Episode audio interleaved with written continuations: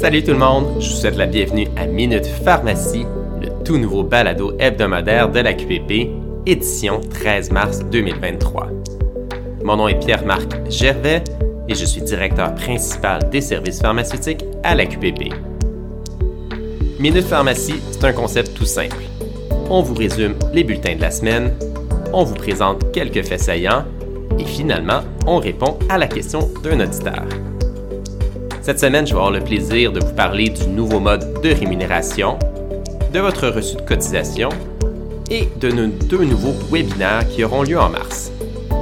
Pour ce qui est de la question d'auditeur, cette semaine, on va parler de la facturation de la règle 38, soit la modification d'une thérapie médicamenteuse.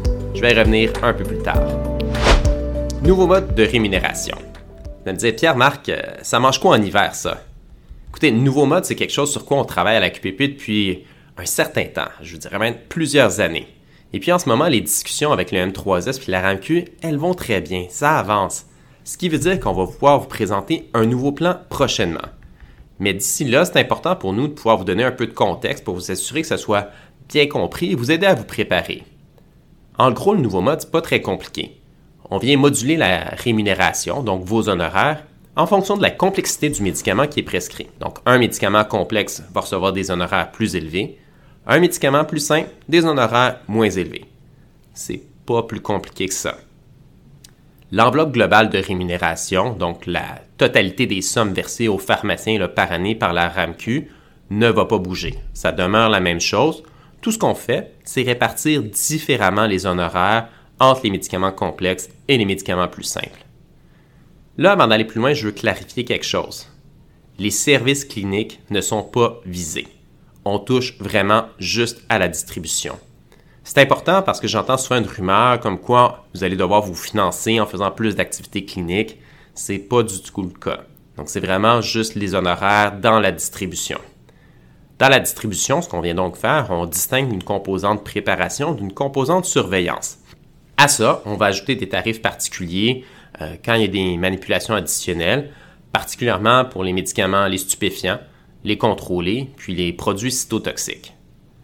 Donc, on s'entend que pour un médicament, compter 30 comprimés, euh, c'est pas mal la même chose. compter 30 comprimés de vitamine D, puis compter 30 comprimés de warfarine, là, ça se ressemble beaucoup, beaucoup. Hein. C'est la même action. Donc, ça, c'est la composante préparation.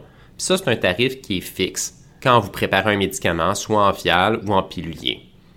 Mais surveiller 30 jours de vitamine D, puis surveiller 30 jours de warfarine, c'est pas du tout la même chose. Hein?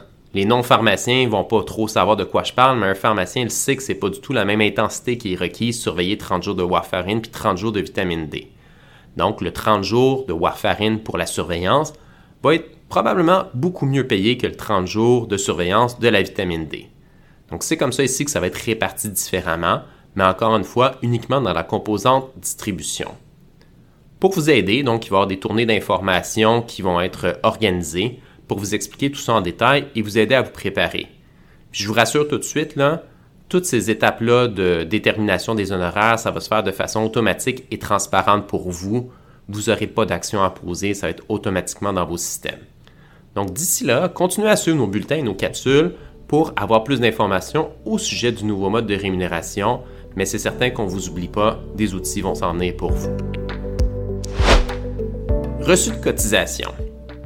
Amis pharmaciens propriétaires, je vous invite à vous connecter dès maintenant à votre dossier à QPP pour télécharger votre reçu de cotisation. Et en même temps, ben, une bonne pratique à prendre, c'est de faire votre mise à jour annuelle de vos renseignements personnels, puis des informations au sujet de votre pharmacie, dont vos heures d'ouverture. Puis je dis mise à jour annuelle, mais il n'y a rien qui vous empêche de faire des mises à jour plus souvent que ça. D'ailleurs, notre formulaire a été amélioré. Il est maintenant possible d'indiquer tous les services offerts. Puis pourquoi c'est important d'indiquer ces services-là? Ben, un, c'est les faire connaître vos services.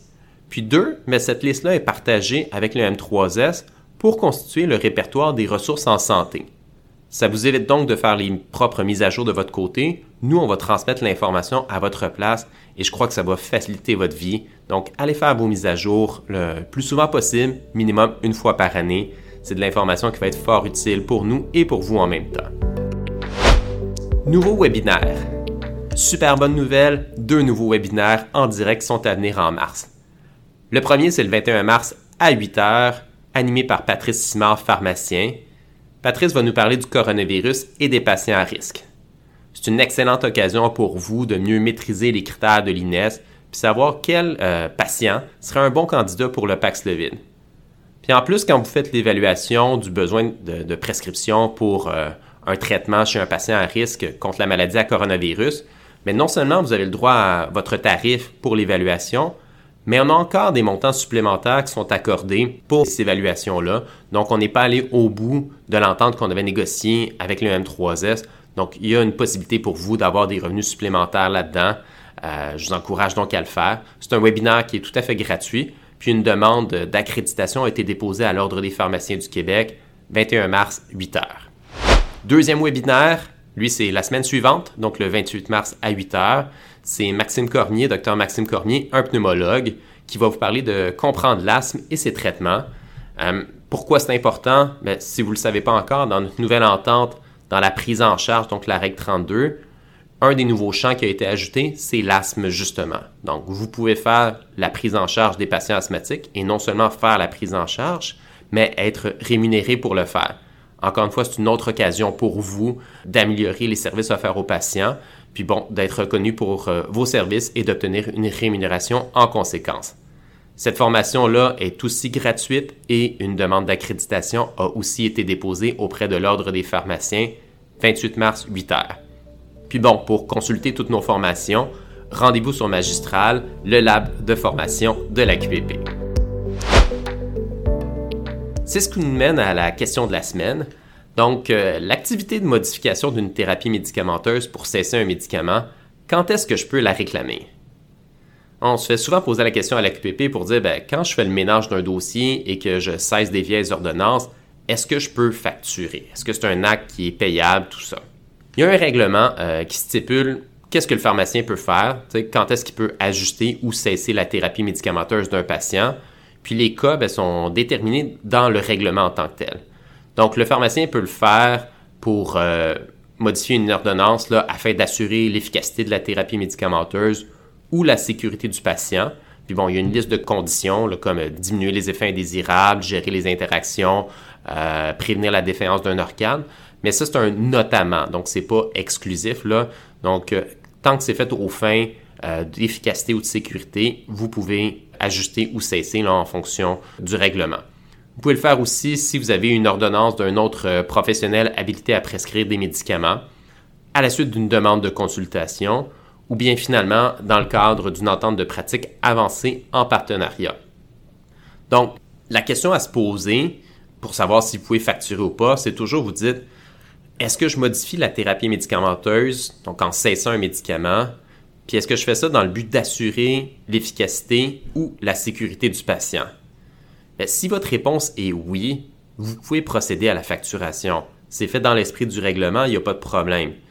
Si vous me dites au contraire, ben, je fais juste euh, cesser pour euh, toute autre raison, juste que le dossier soit plus beau, mais qu'il n'y a pas d'enjeu de sécurité ou d'efficacité, peut-être dans ces cas-là, on va euh, pas facturer. C'est pas ce qui est prévu là, en termes du règlement c'est ce qui met fin à ce premier balado Minute Pharmacie. Je vous remercie beaucoup de votre attention. Je vous invite à consulter les ressources de l'AQPP pour demeurer bien informé au sujet de votre profession ou des activités de l'AQPP, euh, nos bulletins, notre site internet, nos formations en perte. Si vous travaillez dans une pharmacie communautaire, demandez à votre employeur, pharmacien propriétaire, la clé secrète pour pouvoir vous connecter à l'espace pharmacien du site monpharmacien.ca et puis accéder à nos services. N'hésitez pas à nous faire part de vos commentaires et questions.